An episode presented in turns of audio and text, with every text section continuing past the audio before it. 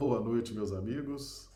Então, estamos aí iniciando mais uma semana de estudos, né? Hoje, segunda-feira, estamos aí no período de quarentena e vamos continuando as casas espíritas fechadas, né? Então, vamos continuando aí os nossos estudos online, nos valendo aí dos recursos que a tecnologia nos, nos oferece. Bem, o nosso tema de hoje, abrindo nossa semana de estudos, né? Inimigos em casa. É, vamos encarar esse desafio, né?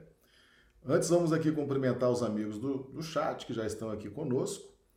André Santana, de Macapá, no Amapá, Josélia Barbosa, de Recife, Pernambuco, Maria de Socorro Dávila, Rio Branco, Acre, Isaura Catori, Londrina, Paraná, Escola Berta Juceli, Rio Branco, Acre, Vanessa Roseol. Vanessa, boa noite, Vanessa. Seja bem-vinda. Nos coloque, por gentileza, a cidade onde você está nos acompanhando, a cidade, o estado. Felipe Medley, do Alasca, do Alasca nada, é aqui no Tropical, aqui em Rio Branco. Seja bem-vindo, Felipe. Ranulfo Alves Pereira, Londrina, Paraná. Regina Lazzarini, Belo Horizonte, Minas Gerais. Rui Pinto, é, Rio Branco. Del Simone, Rio Branco. Vamos ver aqui, Maílce Bentes, Rio Branco, Iopanã, Londrina, Paraná. Geralda Dávila, já cumprimentamos. Vamos ver aqui quem mais. Charles Alves, de Rio Branco, Paraná. Bem-vindo, Charles. Hilda Mira, de Valentim, Gentil Noroeste Paulista. Seja bem-vinda, Hilda. Cleonice Soares, Rio Branco, Acre, Vanessa e Florianópolis. Bem-vinda, Vanessa. Clodomiro Nascimento, Rio Branco, Acre. Silvânia, de Rio Branco, Acre. Dio Bezerra, de Manaus, no Amazonas. Temos o Brasil todo representado aqui no chat. Né? O chat é um, é um ambiente muito interessante que o canal YouTube disponibiliza. Aqui as pessoas entram, conversam entre si, fazem comentários, perguntas interagem, nos ajudam aqui na nossa transmissão. Né? A Maria Conceição também, Vale Queiroz, seja bem-vinda, em Rio Branco. Os amigos do chat, coloquem aqui, por gentileza, como é que estão recebendo imagem e som, tá? que se for necessário a gente faz aqui algum ajuste, tá bom? Então, meus amigos, está aí o desafio de hoje. Inimigos em casa. Como é extenso esse tema? Nós vamos iniciar a nossa abordagem a partir de um ensinamento que Jesus nos trouxe. Está no Evangelho de Mateus, inicialmente, né? Mateus 10, 34, 36. É, o título é Não vim trazer a paz, mas a divisão. Não penseis que eu tenha vindo trazer paz à terra. Não vim trazer a paz mas a espada. Porquanto vim separar de seu pai o filho, de sua mãe a filha, de sua sogra a nora, e o homem terá por inimigos os de sua própria casa. Está no Evangelho de Mateus 10, 34, 36. E no Evangelho de Lucas, capítulo 12, versículos 49 a 53. Vim para lançar fogo à terra, e que é o que desejo, senão que ele se acenda, tenho de ser batizado com um batismo, e quando me sinto desejoso, de que ele se cumpra. Julgais que eu tenha vindo trazer paz à terra? Não, eu vos afirmo. Ao contrário, vim trazer a divisão. Pois, doravante, se se acharem numa casa cinco pessoas, estarão elas divididas umas contra as outras, três contra duas e duas contra três o pai estará em divisão com o filho e o filho com o pai, a mãe com a filha e a filha com a mãe, a sogra com a nora e a nora com a sogra. Então, Evangelho de Lucas, capítulo 12, 49 a 53. Então, esse é o texto para as nossas reflexões de hoje. É, ele, ele se encontra em o Evangelho segundo o Espiritismo, lá no capítulo 23, que é intitulado Estranha Moral. Não vim trazer a paz, mas a divisão. Então nós vamos fazer essa, essa análise ao Orne também. O Orne chegou aqui, Teresina, Piauí. Seja bem-vindo, Orne. À medida que os amigos forem chegando aqui, nós vamos cumprimentando, interagindo.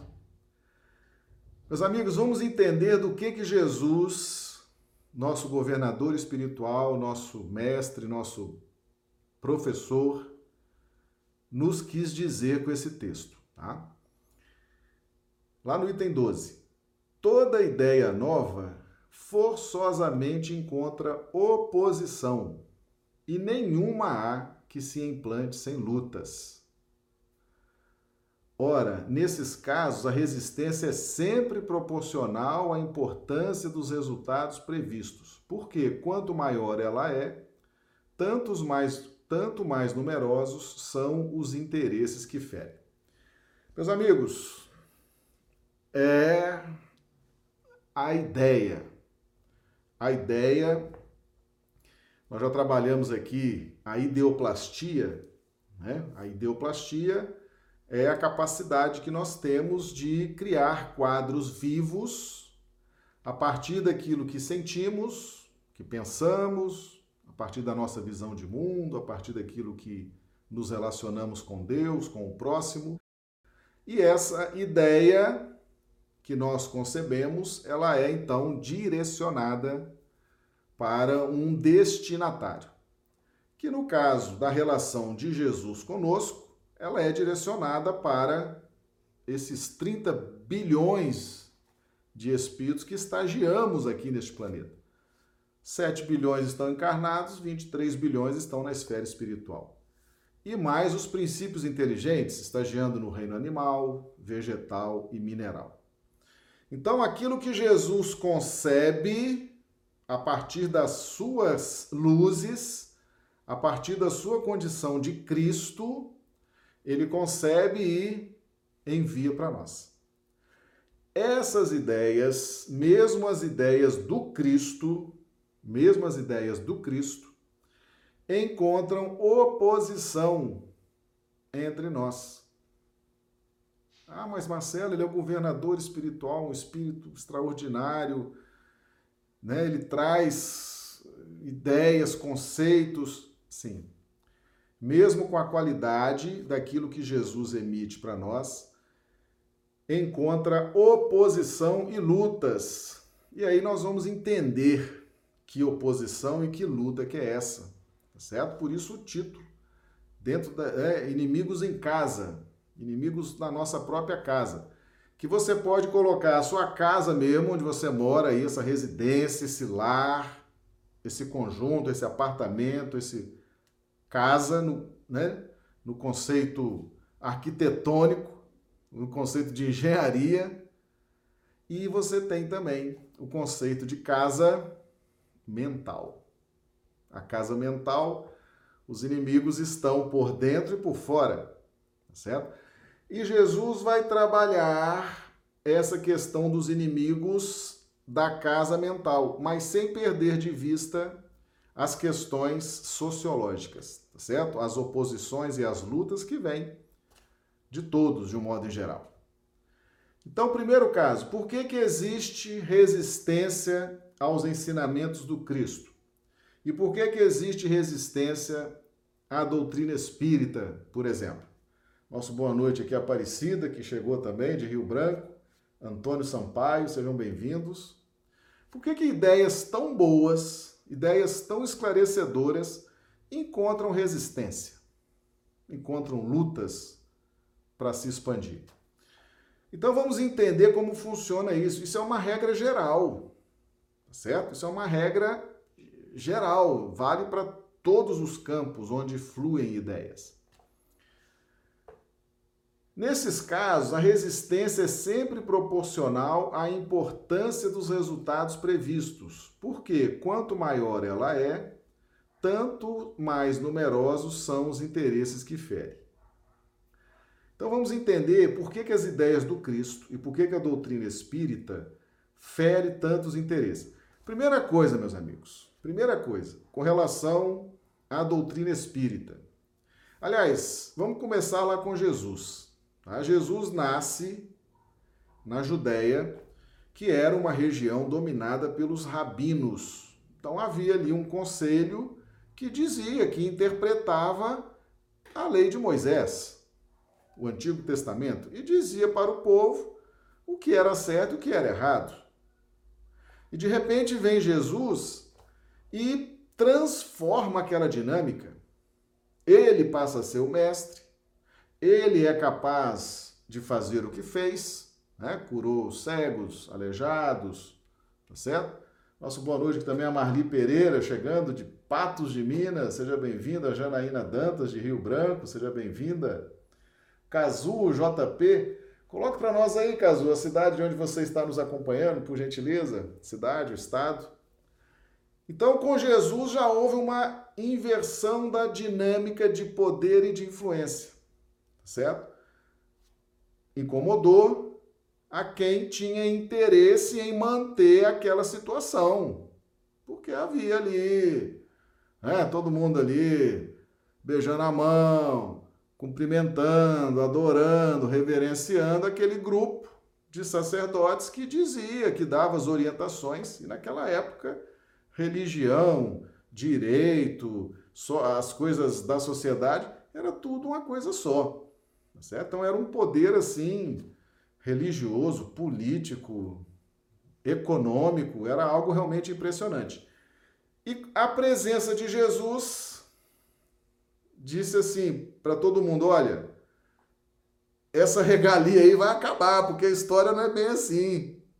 Né? Falando assim no português bem, bem claro, isso vai acabar. Porque não é assim que a coisa precisa funcionar para que ela atinja um resultado. E a doutrina espírita foi a mesma coisa. Quando surge a doutrina espírita no mundo, você tinha aí algumas religiões organizadas nos vários quadrantes desse planeta. E de repente a doutrina espírita nos mostra o quê? Os espíritos estão agora orientando. Como é que prende espírito? Não tem jeito. Como é que mata espírito? Já está morto. Né? Como é que você vai retalhar o espírito que está. Não tem retaliação, não tem prisão, não tem morte. Então, inverte mais uma vez. Jesus já tinha invertido essa dinâmica e causado um grande desconforto naquele grupo que fluía deles, principalmente a orientação religiosa, né? E com a doutrina espírita foi a mesma coisa. As religiões né? que antes você tinha um sacerdote identificado, você tinha uma, uma hierarquia, uma organização. De repente, com a chegada da doutrina espírita, inverte essa dinâmica, tá certo? Então começa por aí. Começa por aí. E tanto o que Jesus ensinou, quanto o que a doutrina espírita está ensinando, que é Jesus também ensinando, os resultados são fantásticos. Por quê? Porque liberta as mentes, certo? Liberta as mentes. Doutrina espírita não tem hierarquia, certo? Não tem sacerdócio organizado hierarquicamente, certo? Não tem. É, é uma liberdade, basta você ler, interpretar, trabalhar no bem, se esforçar, ler de novo e ler de novo, e estudar mais e trabalhar no bem, que você vai a cada instante se libertando. Tá certo? Não tem ninguém para você se confessar, né? não tem ninguém para você seguir um rol, ó, oh, isso é proibido, isso não é, isso pode fazer, isso não pode. Essas coisas das religiões tradicionais, que são importantes, são, mas a doutrina espírita apresenta a possibilidade de libertação disso. Então ela fere interesses. Fere interesses, porque tem gente que não quer perder, perder poder, não quer perder influência, não quer perder regalia, não quer perder isso, não quer perder aquilo, e de repente a ordem, a dinâmica se mostra assustadora, invertendo a ordem das coisas. Então, fere interesses. A gente precisa identificar quais os interesses que estão sendo feridos. Né? Então, fere interesses sim. Jesus já feriu muitos interesses na sua época e a doutrina espírita está ferindo tantos outros interesses quando ela surge, desde quando ela surge. Tá? Então, vamos em frente. Ó, Kazu JP, sou do Japão. Ah, bem-vindo, Kazu, seja bem-vindo. Meig Bacelar também, de Rio Branco, seja bem-vindo, Meig. Já tem pergunta aqui da Josélia. Essa cisão que Jesus trouxe está associada à negação das coisas desse mundo e ao regenerar a si mesmo e a tomar a sua cruz para segui-lo? Sim, Josélia, tá, tá relacionado sim.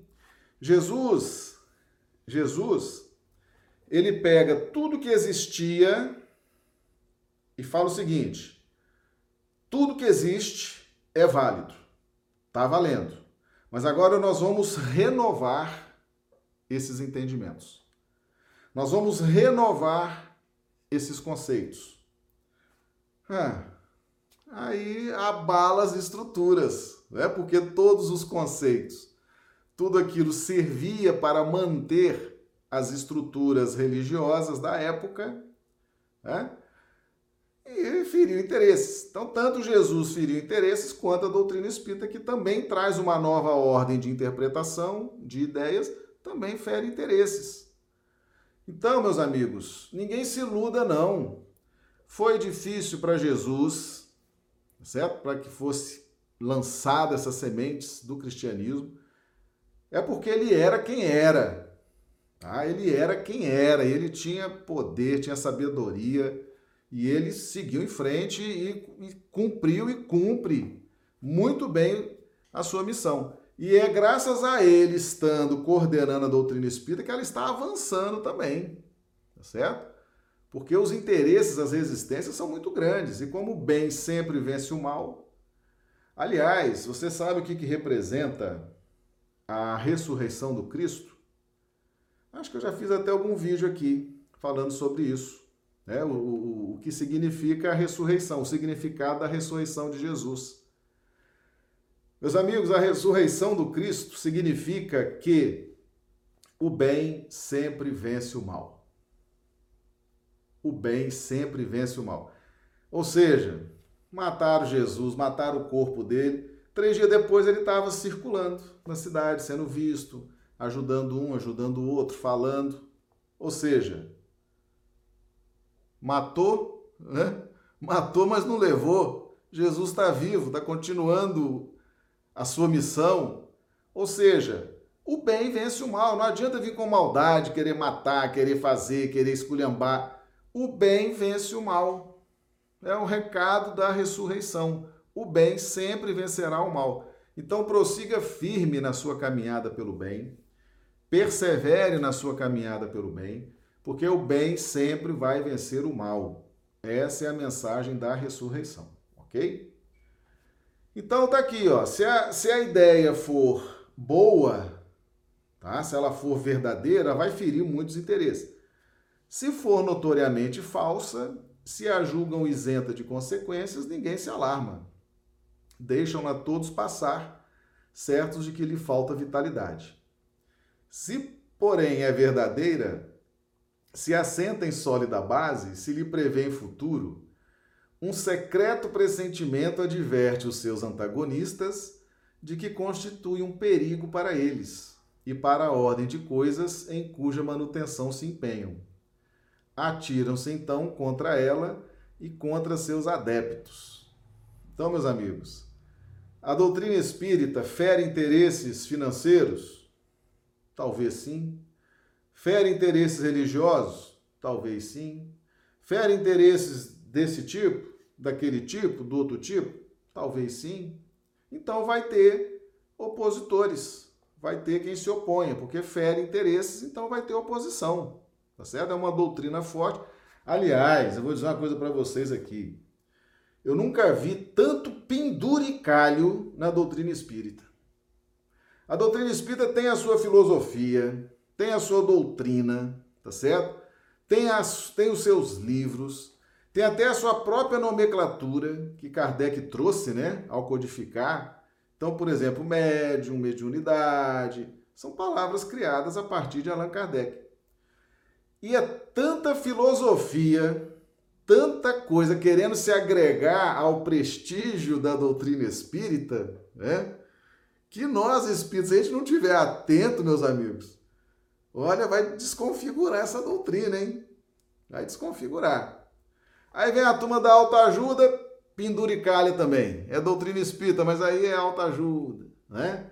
Vem a turma do misticismo, não é doutrina espírita, mas você vai ver é puro misticismo, né? Aquele misticismo, aquela coisa. Então as pessoas vão se agregando ao prestígio da doutrina espírita, ao prestígio do evangelho de Jesus, para querer difundir aí, difundir os seus sistemas, as suas teses, tá certo? Há pouco tempo foi descoberta aí uma, uma fraude num livro da codificação. Se não me engano, foi a Gênese. Né? Se o Paulo, se o Paulo tiver aqui, se o Paulo Neto tiver, nos ajude aí, Paulo. Foi descoberto na época de Kardec, os amigos dele lá, tá certo? Kardec fez ali a Gênese, contando ali, né? narrando, trazendo as, as mensagens, você acredita que fizeram ali uma fraude e, e interpolaram coisas, sistemas pessoais? Foi descoberto agora, tem pouco tempo, né? E já estão aí republicando a Gênese. Então, isso aí é um exemplo claro que tem muita gente querendo se valer do prestígio da doutrina espírita para difundir os seus sistemas, as suas ideias. Então, os espíritas têm que estar atentos certo?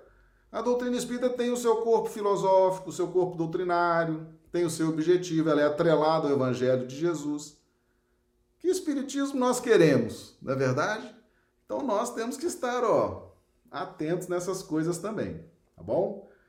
E a melhor forma de você destruir uma ideia é lançar dentro dessa própria ideia é, minas, né? Aspectos que podem minar aquela ideia, contradizer, e aí realmente vai fazendo esse trabalho de desconstrução, tá certo? Tá claro, meus amigos? Ah, muito bem. Então vamos em frente aqui. Olha aqui o que está lá no Evangelho segundo o Espiritismo, capítulo 23, Estranha Moral.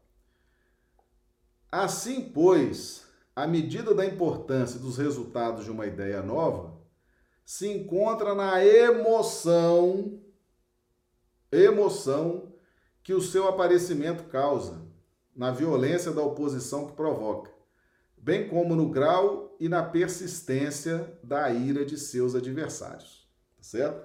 Ó, a Josélia já está aqui, ó. Foi a Gênese que foi alterada, está confirmando para nós aqui. Obrigado, Josélia. Muito bom, tá? Isso aí. Pergunta da Josélia. Esse quebra de paradigma pode ser representada com a cena de Jesus aos 12 anos, pregando para os doutores da lei? Sim, com certeza, uma criança de 12 anos pregando no templo e todo mundo maravilhado, né? Estava quebrando os paradigmas. É um dos fatos dessa quebra de, de paradigma, tá certo? Então, meus amigos, emoção. Emoção. Emoção. Nós não estamos falando de razão, estamos falando de emoção. A medida da importância dos resultados de uma ideia nova se encontra na emoção que o seu aparecimento causa. Emoção. E essa emoção, esse negócio de ficar interpretando a ideia nova a partir das nossas emoções, isso aí faz com que haja uma oposição violenta e persistente dos adversários. Então, os adversários do Espiritismo, eles variam. Primeiro, o ponto-chave da resistência dos adversários do Espiritismo é a emoção. É a emoção. Tem uns que são só emoção. Tem uns que se emocionam e partem para cima e né, não pode tal. Só emoção. Mas você tem adversários que têm emoção e já conseguem montar estratégias inteligentes, né? estratégias bem elaboradas para se opor ao espiritismo. Mas eu vou dizer uma coisa para vocês, hein? Vou dizer uma coisa para vocês. Eu estou nessa luta de centro espírita desde os 12 anos de idade, tá certo? É, presidindo casa espírita, dirigindo reunião mediúnica. Eu nunca vi os opositores da doutrina espírita terem oposição à doutrina em si. Tá certo? Eles não, eles não conseguem se opor ao conteúdo do que a doutrina espírita traz. Eles se opõem a nós, trabalhadores, que estamos cheios de defeitos, né? estamos cheios de vicissitudes, cheios de concupiscências. Então, como eles não conseguem desconstruir as mensagens da doutrina espírita, que são maravilhosas, eles vão atacar quem? Nós, que estamos aí nessa luta, né, pela nossa transformação moral e para domar nossas más inclinações. Então eles vão nos atacar nas nossas concupiscências, nas nossas fraquezas, na nossa vaidade, nas nossas ambições. Então eles vão desfazer, vão desfazer o movimento espírita, que é feito de homens e mulheres que estão encarnados e que estão nessa luta pela transformação e que né, de vez em quando cai, escorrega, tá certo? Então, a oposição deles é contra o movimento. Eles vão tentar destruir a doutrina através do movimento, porque a doutrina em si não consegue destruir, porque ela é verdadeira, né? ela tem o controle universal, todos os espíritos falam a mesma linguagem. E tem mais, os opositores não têm acesso aos espíritos. Né? Olha como que Jesus é um excepcional estrategista, né? Os opositores não têm acesso aos espíritos superiores que nos trouxeram essa riqueza de matérias, de mensagens, né? Então eles vão se opor ao movimento. É no movimento espírita, a partir das nossas dificuldades, das nossas deficiências, que eles vão encontrando espaço, vão encontrando espaço e vão desconfi vão tentando desconfigurar a doutrina espírita na sua pureza filosófica, científica, religiosa, tá certo? Mas tudo na pauta da emoção. Emoção. E tem alguns que são mais conseguem elaborar já na pauta do raciocínio uma estratégia mais inteligente, tá certo? mas é tudo emoção. É tudo emoção, tá certo? E essa emoção faz com que eles sejam violentos nessa oposição e persistentes. Então nós precisamos conhecer também o perfil daqueles que se opõem à doutrina espírita, que na verdade a doutrina espírita não tem como se opor a ela. Ele se opõe a nós. Nós é que temos que estar vigilantes, porque nós é que podemos por influência, né, por oposição deles, nós podemos cair né, em vigilantes e ir enxertando nessa doutrina que é pura, enxertando os nossos sistemas pessoais aí, que não leva nada e a lugar nenhum, tá certo? Então, tá claro para todo mundo? Muito bem.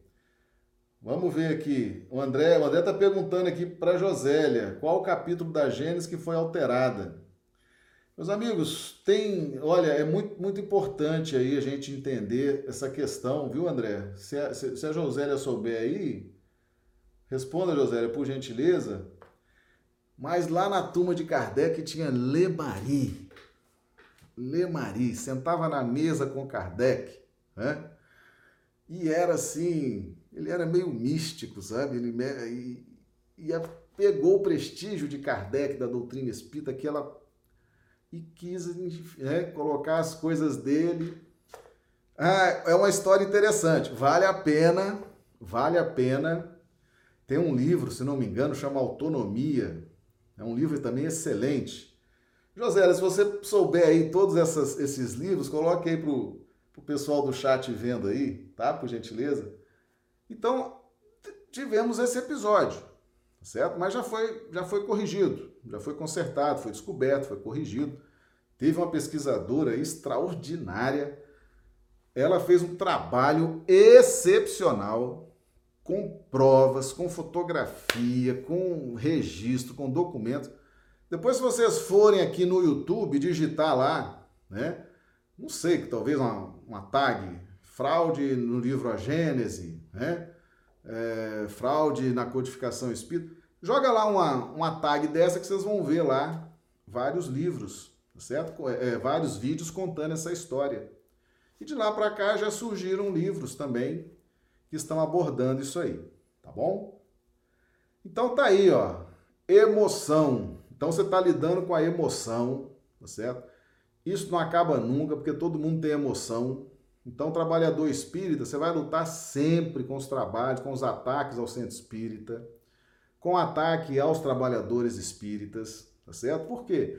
Porque esses adversários vivem emocionados, né? Eles não conseguiram ainda alinhar os pensamentos, organizar os pensamentos. Então, é aquela emoção querendo destruir, querendo fazer, querendo acontecer, mas não subestime, tá certo? Porque tem muito desses emocionados que, ó, raciocinam e têm estratégias mirabolantes e muitas vezes conseguem conseguem enxertar os seus sistemas na pureza da doutrina espírita, tá bom? Então vamos em frente aqui. Jesus vinha proclamar uma doutrina que solaparia pela base os abusos de que viviam os fariseus, os escribas e os sacerdotes do seu tempo. Imolaram-no, portanto, certos de que, matando o homem, matariam a ideia. Esta ideia, esta, porém, sobreviveu porque era verdadeira. E engrandeceu-se porque correspondia aos desígnios de Deus. E nascida num pequeno e obscuro burgo da Judéia, foi plantar o seu estandarte na capital mesmo do mundo pagão, Roma, né? Em face dos seus mais encarniçados inimigos, daqueles que mais porfiavam em combatê-la, porque subvertia crenças seculares a que eles se apegavam muito mais por interesse do que por convicção. Meus amigos, tem muito religioso por aí, tem muito religioso por aí Muita gente, e não precisa ser só dentro das, das religiões, não, fora das religiões também, tá? Que tá ali lutando contra a doutrina espírita não é por convicção, não. Se você perguntar para ele assim, ah, então tá bom, então me diga, me fale sobre Jesus e Kardec, quais ideias que você tem contra, não sabe. Ele só sabe que ele é contra porque fere o interesse dele. Percebe? Então tem muita gente que se opõe a Jesus e Kardec sem nunca ter estudado Jesus e Kardec. Não sabe nem que rumo tomar para começar a estudar, entendeu? Mas vai ferir o interesse, algum interesse, e tem vários tipos de interesse, né?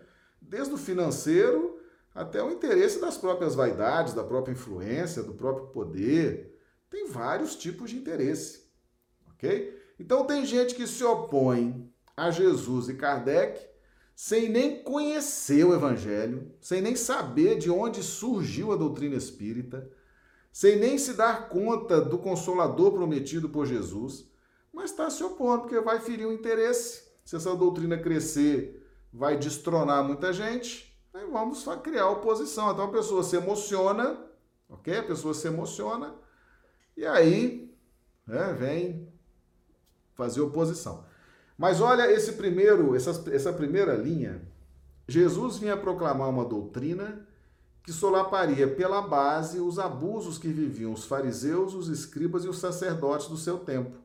A doutrina espírita fez a mesma coisa agora, há 160, 170 anos.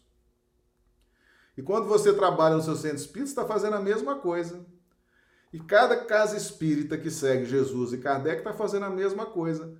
Está modificando a forma de sentir, a forma de pensar, a forma de ver o mundo, tá certo? Por isso que oferece, né, que tem essa, essa resistência. Tem a resistência de encarnados, tem a resistência de desencarnados, tá certo? Ninguém se engane, porque tem muita resistência do plano espiritual, tá bom? Ou seja, vamos entender esse contexto para seguir em frente, tá certo? Esse é o contexto. Toda ideia encontra resistência, encontra luta, tá certo? E se a gente fizer uma análise fria, meus amigos, dá uma voltinha assim mental lá no seu ambiente de trabalho. Quando surge uma ideia nova, não é a mesma coisa?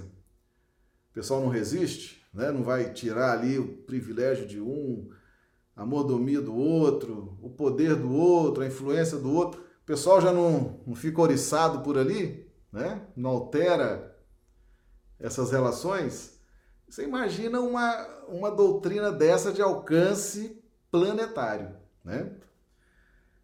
Então, atenção nisso. se os adversários do espiritismo, muitas vezes, muitas vezes, se nós conseguirmos transmitir para eles a questão da convicção com respeito, com seriedade, com tranquilidade, tá certo? Nós conseguimos demovê-los dessa ideia. Porque muitos estão só na pauta da emoção, do interesse, da emoção. Não se deram conta que estão trabalhando contra o Cristo, tá certo? Esse é o grande drama. Quando eles descobrirem que eles estão trabalhando contra Jesus, contra o trabalho de Jesus, a depender de quem for, eles mudam na hora, meus amigos. Mudam na hora, entendeu? Então, é preciso ter paciência, jeito para entender que eles estão na pauta da emoção. Às vezes, uma boa explicação, com respeito, sem chocar, com absoluta tranquilidade, pode mudar a convicção, tá certo? Aí você começa a trabalhar a linha racional. E nós já sabemos, né, que a razão domina o sentimento. Não é isso que Paulo nos ensinou? A mulher se submeta ao marido, o homem seja a cabeça do casal. O que, que esses ensinamentos nos trazem? Não está dizendo que a mulher tem que ser submissa ao marido, não é nada disso. Paulo jamais ia escrever esse tipo de coisa para a humanidade. Paulo escrevia coisas para o espírito, para a mente, para a nossa dinâmica de potenciais anímicos. Então a razão domina o sentimento. Então esses adversários do espiritismo que estão emocionados e com alguns interesses abalados, meus amigos, muitos deles estão estão precisando só de uma boa explicação, viu? Não se engane não. Às vezes uma boa explicação com respeito, com dignidade, você vai convertendo esses adversários em aliados, tá certo? Porque a razão domina o sentimento. A razão foi criada por Deus em nós para dominar o sentimento, tá certo? Então já fica aí essa, essa dica aí para os trabalhadores espíritas, né? Quando se depararem com a oposição, com resistência, né? Tem uma conversa tranquila. Apresente o histórico, né? Apresente o histórico de como surge o espiritismo, qual é o contexto, tá certo? Uma boa explicação sua, uma boa orientação, você vai fazer luz para muita gente. Tá bom? Então, tranquilo aqui para todo mundo? Lutas das mais terríveis esperavam aí pelos seus apóstolos. Foram inumeráveis as vítimas. A ideia, no entanto, avolumou-se sempre e triunfou, porque em verdade sobrelevava as que as a precederam. Muito bem. Então vamos aqui. Agora aqui, meus amigos, atenção para esse texto aqui. Tá tudo lá no capítulo 23, estranha moral. Tá? Olha só. É de notar-se que o cristianismo surgiu quando o paganismo já entrara em declínio e se debatia contra as luzes da razão. Ainda era praticado pro forma. A crença, porém, desaparecera. Apenas o interesse pessoal o sustentava. Ora, é tenaz o interesse jamais cede à evidência. Irrita-se tanto mais quanto mais peremptórios e demonstrativos de seu erro são os argumentos que se lhe opõem. Meus amigos, nós temos trabalhado, semana passada nós trabalhamos essa questão do interesse pessoal. Estamos fazendo uma sequência de estudos sobre a questão do interesse pessoal, certo? O interesse pessoal, ele abarca uma quantidade enorme de detalhes da nossa dinâmica espiritual. Pode ser o interesse da vaidade, né? de querer ser importante, querer ser o um influenciador, de querer ser o, o cara, né? Ser, ó, tá vendo? Eu que falo, eu que oriento. Pode ser um interesse vaidoso. Pode ser um interesse financeiro. Pode ser um interesse de poder. Pode ser um interesse qualquer. O interesse pessoal, ele alcança N situações, tá certo? Então, quando o cristianismo surge, o paganismo já estava em declínio. O paganismo estava em declínio, mas mesmo assim era praticado. Por quê? Porque no paganismo se criou muitas estruturas que beneficiavam muitas pessoas das mais diversas formas. Então o pessoal não queria mais saber de paganismo. Que paganismo? Eu quero é o meu interesse aqui. Eu quero é defender os meus interesses. Eu estou gostando dessa vida. Todo mundo entra aqui, beija minha mão, me chama de santidade, me chama de não sei o quê. Eu gosto, né? Eu gosto. O pessoal aqui deixa dinheiro. Percebe como que funciona? Se você perguntar, ah, qual é a filosofia do paganismo? Hã? Tem filosofia? Percebe? Então, essa questão do interesse está todo na pauta das emoções. Tudo na pauta das emoções. Por isso que ele se irrita, irrita-se tanto mais quanto peremptórios demonstrativos de seu erro são os argumentos que se lhe opõem. É emoção. É emoção.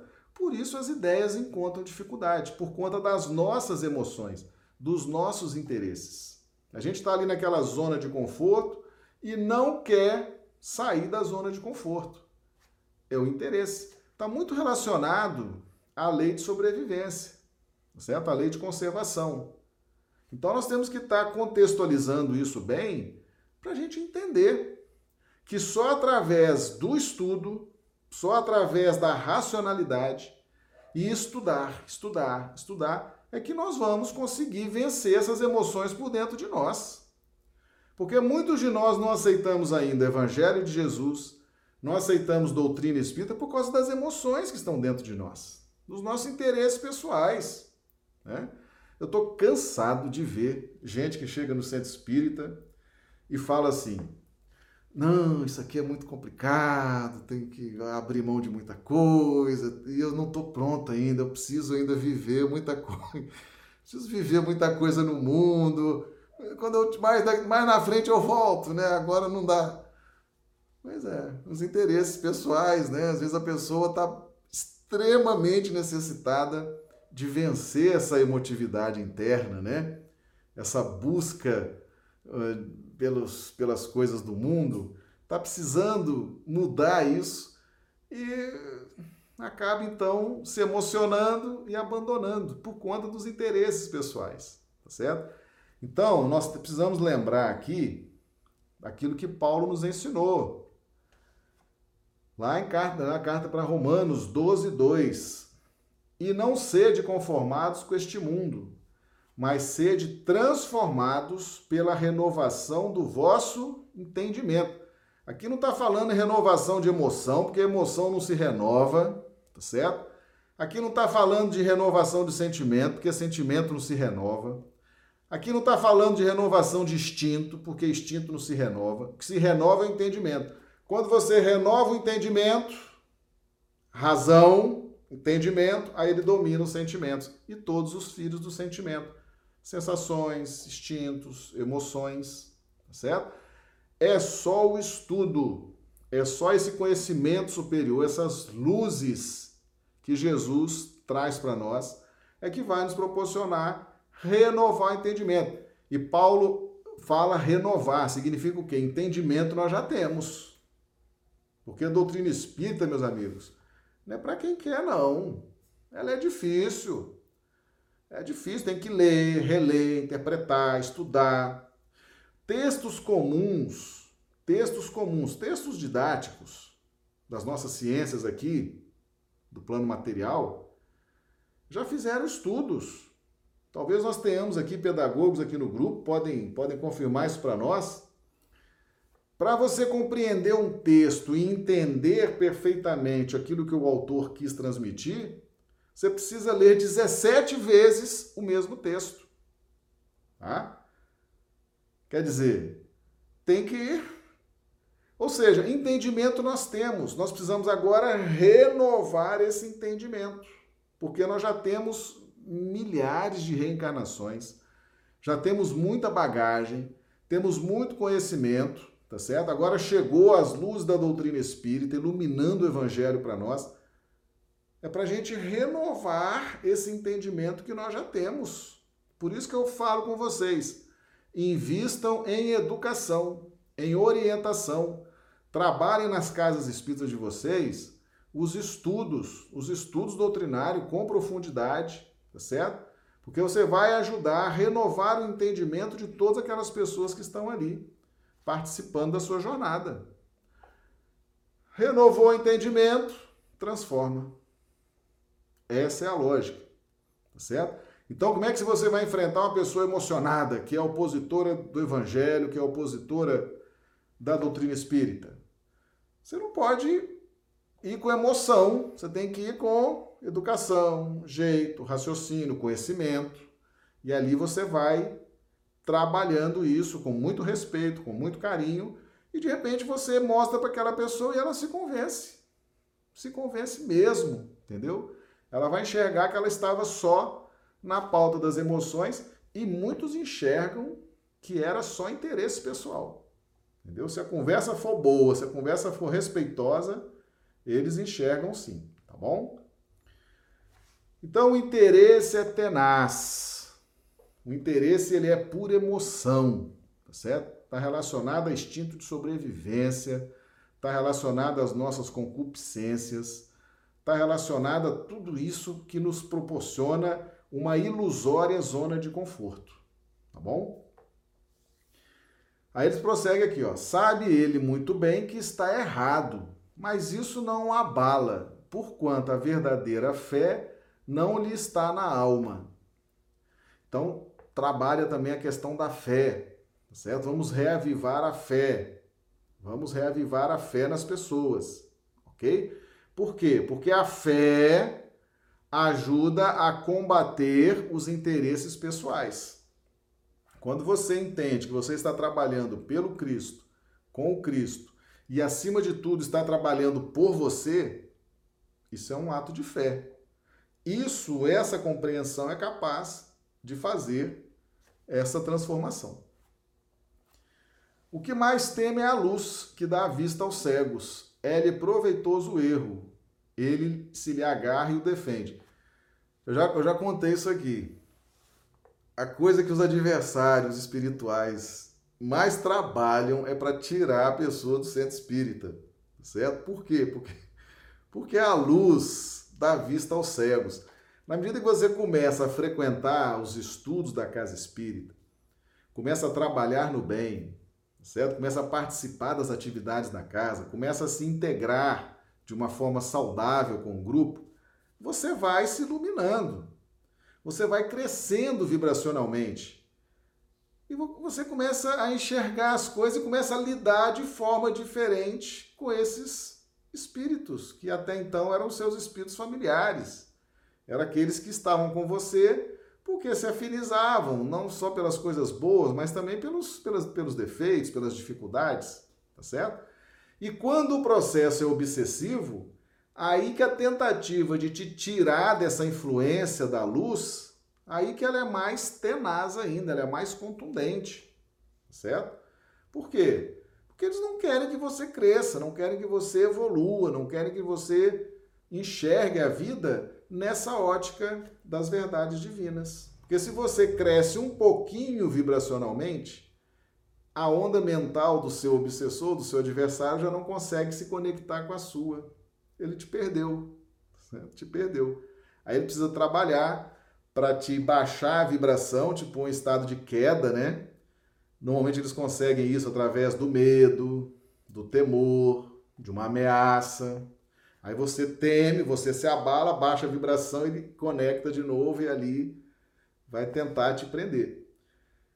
Então essa luz da doutrina espírita, essa luz do evangelho, ela é combatida também, também pelos obsessores, pelos adversários, não só do Cristo, da causa, da casa espírita, mas os nossos adversários pessoais também.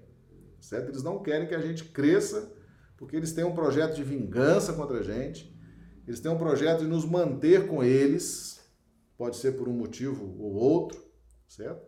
Então, na medida que você vai crescendo, vai evoluindo, você vai deixando para trás esses irmãos mais infelizes, certo?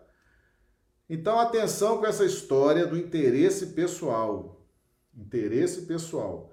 O que tem movido a maioria das resistências contra a doutrina espírita e, quanto, e contra o evangelho de Jesus é o interesse pessoal relacionado à, à vida de regalias ou à vida das vaidades ou outras questões que não estão no campo da racionalidade pura, tá certo? Mas estão no campo do interesse pessoal, tá bom?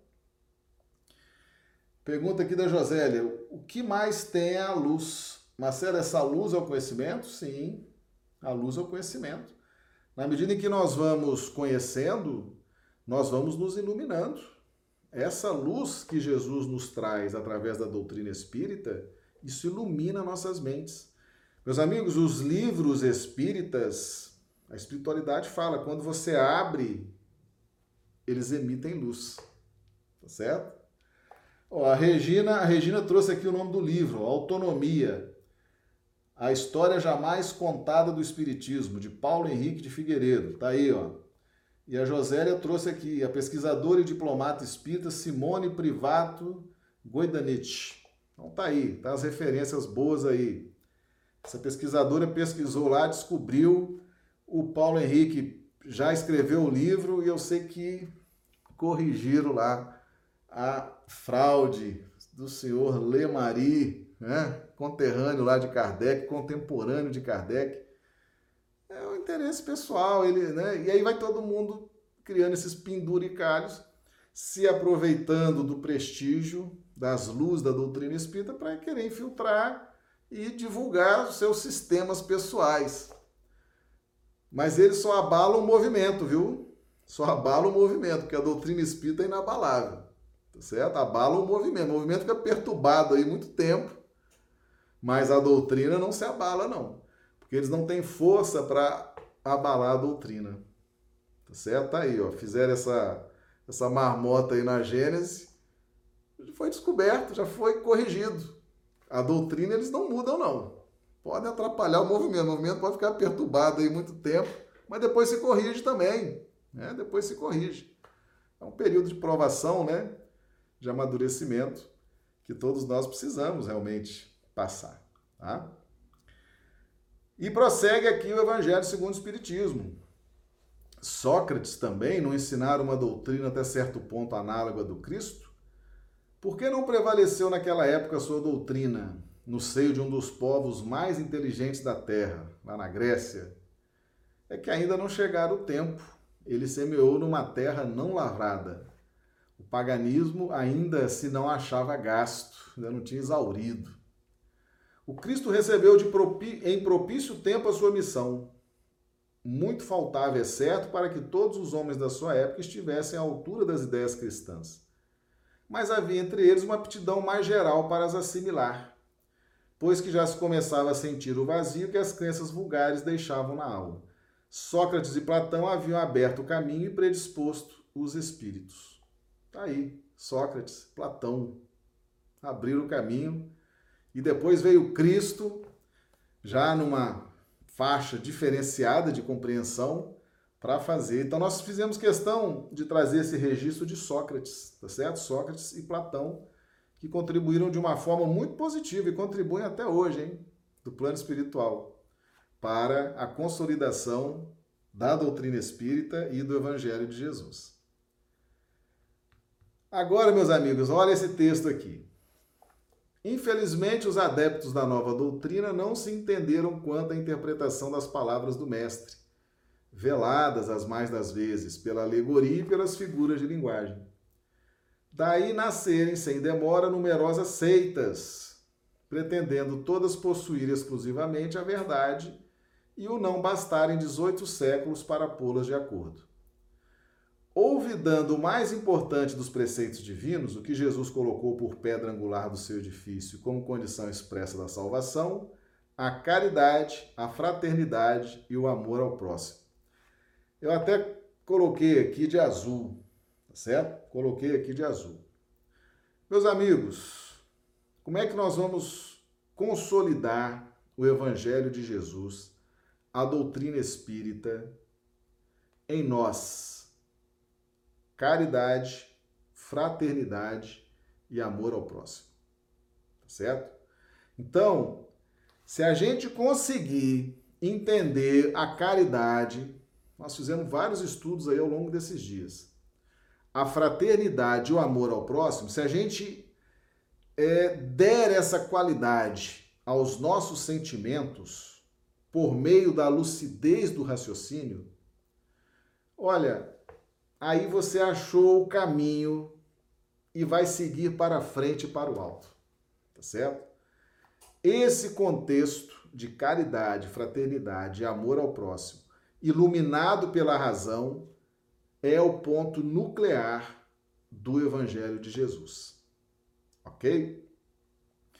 Como o pessoal não desenvolveu isso, nem caridade, nem fraternidade, nem amor ao próximo, não conseguiram desenvolver isso. O que, que fizeram entre si? Guerras de ideias, pancadaria mental, tá certo? A gente começa a entender agora a questão dos exilados de Capela, né? Porque lá naquele orbe de Capela eles receberam também, lá teve evangelho do Cristo lá de Capela, teve doutrina espírita, teve tudo lá. Mas aí começa as guerras de pensamento, guerras de ideias, pancadaria mental. Isso não leva a nada. O que vai efetivamente nos promover para a luz, nesse caminho para a frente, para o alto, é compreender e praticar caridade, fraternidade e amor ao próximo. Certo? Isso é fundamental, inclusive para atrair a proteção dos bons espíritos bom? Tranquilo para todo mundo? Então tá aí as questões. Ó, prosseguindo, aquelas seitas lançaram anátema umas sobre as outras, uma, umas condenando as outras, né? Buscando buscando erros, uma, né? Ah, tem um erro aqui, isso aqui não bate com aquilo, isso aqui é assim, isso é assado, buscando erro, tá? Buscando erro em vez de promover a caridade, a fraternidade, o amor ao próximo. Aí quando elas se perdem, então em vez de fazer a caridade, a fraternidade, o amor ao próximo, perdem a encarnação inteira uma brigando com a outra. Né? Quem escreve o artigo mais inteligente, quem prova mais isso, quem prova mais aquilo, quem faz isso, quem faz aquilo, você está errado, não, quem está errado é você. Aí vai 10, 20, 30, 40 anos nessa batida de provar que o outro está errado. Perdeu a encarnação. Né? Então tá aí, vamos entender por que, que muitas vezes uma ideia brilhante vai se perdendo. É tanta guerra de ideia, é tanta teoria, é tanta filosofia, né? é tanto intelectualismo que, na verdade, os intelectualoides né, ficam brigando uma coisa que não tem fim, que não tem finalidade. Caridade, fraternidade, o amor ao próximo iria promover uma união e um entendimento muito mais proveitoso, tá certo? E umas contra as outras se atiraram as mais fortes, esmagando as mais fracas, afogando-as em sangue, aniquilando-as nas torturas e nas chamas da fogueira. Isso é o nosso passado, né? Essa guerra, quem sabe mais, quem sabe menos, quem sabe mais pode mais, a confusão, né? Mas na verdade era tudo interesse pessoal, interesse pessoal, fanatismo, certo? Muita emoção, aquela emoção que nós já vimos aqui que essa coisa vem na pauta da emoção. Tá? Vencedores do paganismo, os cristãos de perseguidos que eram, fizeram-se perseguidores a ferro e fogo foi que se puseram a plantar a cruz do Cordeiro, sem mácula nos dois mundos. É fato constante que as guerras da religião foram as mais cruéis. Ó, plantar a cruz do Cordeiro sem mácula nos dois mundos. Vocês viram lá o livro Libertação? Hum, né? Vai impor lá no plano espiritual também. Tá certo? A questão da religiosidade, né, dos dogmas. Não é só aqui na Terra, não. A gente desencarna, meus amigos, cheio de fanatismo, cheio de dogmas, cheio de interesse pessoal. A gente funda igrejas no plano espiritual. Qualquer dia eu vou eu vou trazer esse texto aqui, está no livro da Maria João de Deus, aquele livro que eu trouxe aqui uma vez, para falar sobre o mecanismo da prece. Ela narra lá também essa questão. Existem verdadeiras basílicas, verdadeiras santuários, igrejas de todas as denominações construídas no plano espiritual. É muita coisa, viu, para a gente estudar e, e compreender. É fato constante que as guerras de religião foram as mais cruéis, mais vítimas causaram do que as guerras políticas. Em nenhumas outras se praticaram tantos atos de atrocidade e barbárie. Verdade. Tá? Então, para finalizar o nosso estudo, essas palavras de Jesus devem, pois, entender-se com referência às cóleras que a sua doutrina provocaria. Que palavras? Aqui em cima, não vim trazer a paz, mas a divisão. Não vim trazer a paz, mas a espada. Com referência às cóleras que a sua doutrina provocaria, aos conflitos momentâneos a que ia dar causa, às lutas que teria de sustentar antes de se firmar como aconteceu aos hebreus antes de entrarem na terra prometida, e não como decorrente de um desígnio premeditado de sua parte de semear a desordem e a confusão. O mal viria dos homens, e não dele, que era como o médico que se apresenta para curar, mas cujos remédios provocam uma crise salutar, atacando os maus humores do doente. Tá aí, meus amigos, a lucidez de Kardec. A lucidez de Kardec Jesus e Kardec, né?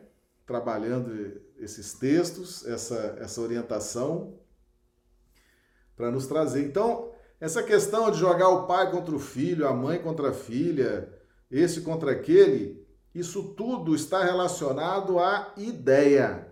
A ideia de libertação, a ideia de iluminação, fazendo esse contraponto aos nossos interesses pessoais.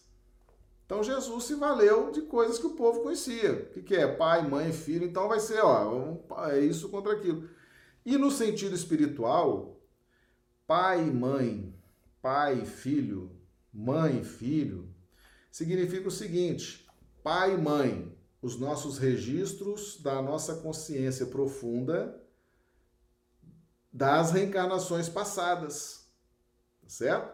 Então hoje eu sou o filho eu gerei uma nova criatura, que sou eu mesmo. Como é que eu faço? Como é que eu vou gerar uma nova criatura? Através das reencarnações, através do estudo, através de uma compreensão, eu vou transformando a minha mente. Transformei a minha mente, eu estou gerando uma nova criatura, é o filho.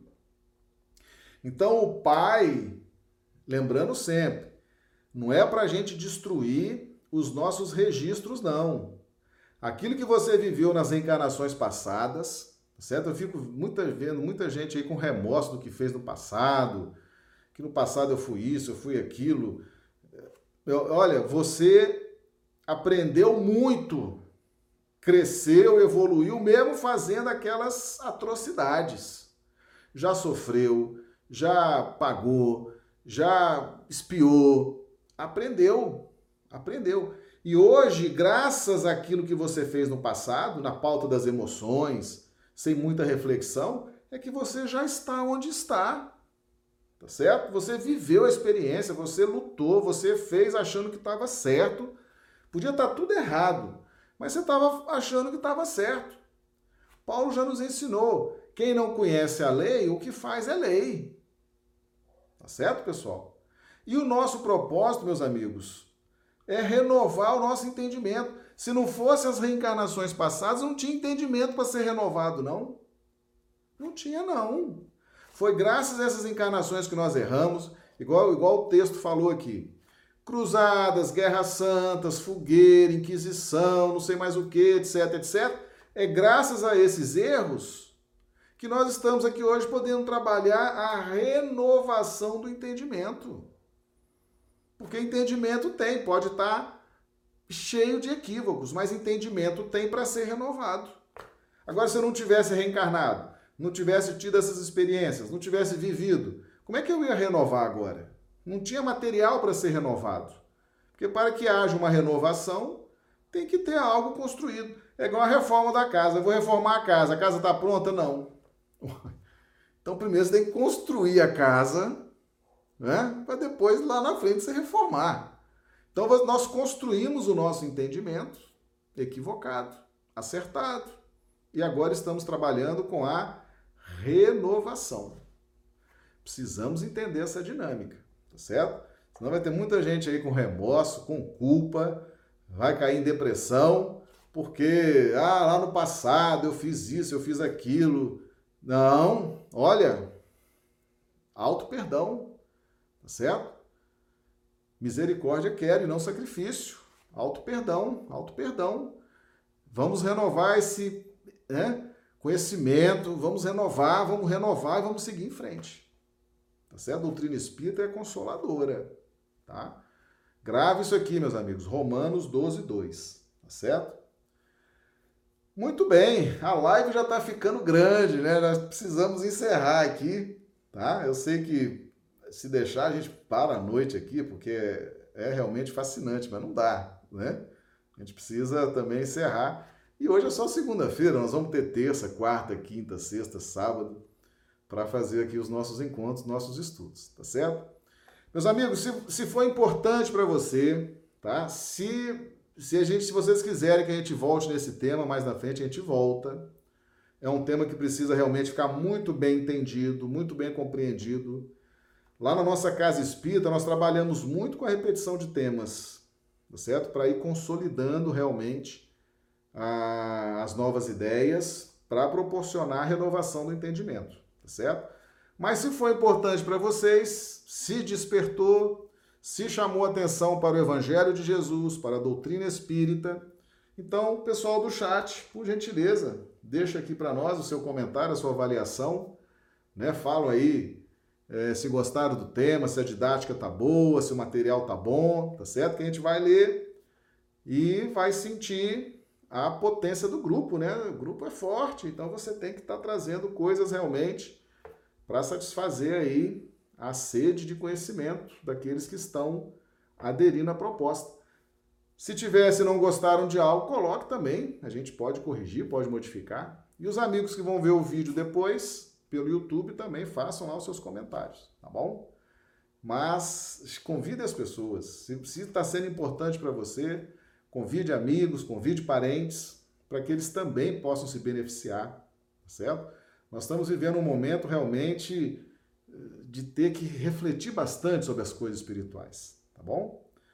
Bem, então é isso. Nós vamos nos encontrando ao longo da semana, nossas lives todos os dias às 19h30, horário do Acre, 21h30, horário de Brasília, e no sábado a gente entra um pouquinho mais cedo, 20 horas, horário de Brasília, 18 horas, horário do Acre. Um grande abraço a todos, que Jesus nos dê uma noite de sono reparador das nossas energias e amanhã estaremos aqui com muita alegria. Muito obrigado, meus amigos.